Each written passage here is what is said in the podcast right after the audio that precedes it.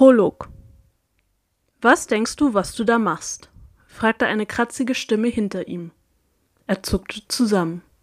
Sein Herz schlug ihm bis zum Hals, als er sich langsam umdrehte, bereits in dem Wissen, was ihn erwarten würde.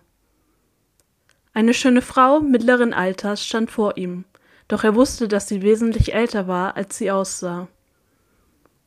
Ihr schokoladenbraunes Haar reichte ihr bis zum Schlüsselbein, mit ihrem herzförmigen Gesicht, das offen und fürsorglich wirkte, und ihrer schmalen Gestalt sah sie aus, als könnte sie niemand etwas zuleide tun. Auch er war zunächst auf ihre Erscheinung hereingefallen, nichts ahnend, dass dies eine der verheerendsten Entscheidungen seines Lebens sein würde. Ich wollte mir ein bisschen von dem Elfenkraut nehmen. Du hattest mich doch ermahnt, ich solle mehr an meinen Zaubertränken arbeiten, gab er patziger zurück, als er es sich eigentlich leisten konnte aber die letzten Stunden waren zu aufwühlend gewesen. Ihre dunkel-violetten Augen fängten sich zu schlitzen. Für welchen Trank brauchst du denn Elfenkraut? fragte sie kalt. Noch bevor er antworten konnte, winkte sie ab. Ist auch egal. Wir haben einen Gast, der dich sehen will. Sein Herz sank ihm in die Hose. Nur wenige Menschen kamen sie ihm als besuchen, und die, die es taten, waren keine Menschen, die man um sich haben wollte. Er schluckte.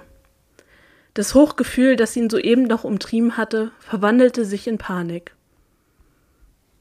Langsam folgte er seiner Großmutter die Treppe hinauf und betete, dass er sich irrte, obwohl er es besser wusste.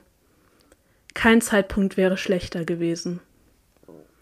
Im Wohnzimmer war es dämmerig. Die dicken Vorhänge ließen durch einen kleinen Spalt winzige Strahlen Tageslicht hindurchsickern, welches in Norden Englands, wo sie lebten, mehr eine Ausnahme war als die Regel. Auf der zerfetzten Couch, seine Großmutter liebte Katzen, saß ein gestriegelter Mann in einem edlen Anzug, der in dem gedrängten Wohnzimmer vollkommen fehl am Platz wirkte. Er war groß und schlank. Seine Haare waren kurz und so schwarz wie Pech, genauso wie der Bart, der die untere Hälfte seines Gesichts bedeckte und so eine lange Narbe verdeckte, von dessen Existenz er nur zufällig erfahren hatte. Sein Körper reagierte auf die Anwesenheit des Mannes. Seine Magie schien sich in seinem Inneren zusammenzuziehen und sich gleichzeitig nach der des Mannes auszustrecken. Er ballte die Hände zu Fäusten und vergrub seine Fingernägel tief in sein Fleisch, in der Hoffnung, sich so besser konzentrieren zu können und seine Emotionen zu beruhigen. Du bist glücklicher, stellte der Mann ohne jegliche Begrüßung fest. Seine Augen blitzten gefährlich. Der Junge schluckte und presste die Lippen aufeinander. Ich frage mich, was passiert ist, dass du so aufgeregt bist. Möchtest du es mir nicht erzählen? fragte er.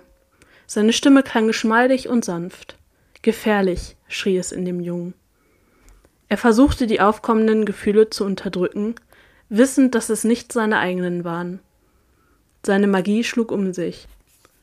Er versuchte, die fremde Kraft, die ihm Emotionen aufdringen wollte, zurückzudrängen, obwohl er wusste, er würde den Kampf verlieren. Hätte er nur seine volle Kraft, dann hätte er vielleicht eine Chance, sich zu behaupten. Doch man hielt ihn unter Drogen gesetzt, die seine Fähigkeiten blockierten, um sicherzustellen, dass er nicht zu stark wurde. Nur ein Bruchteil seiner Kräfte waren frei, und das war nicht genug. Seine Mauer riss langsam. Ein Gefühl der Taubheit ergriff seinen Geist und zog ihn in die Tiefe. Als er wieder auftauchte, war da nur eins, das Verlangen, dem Mann alles zu erzählen.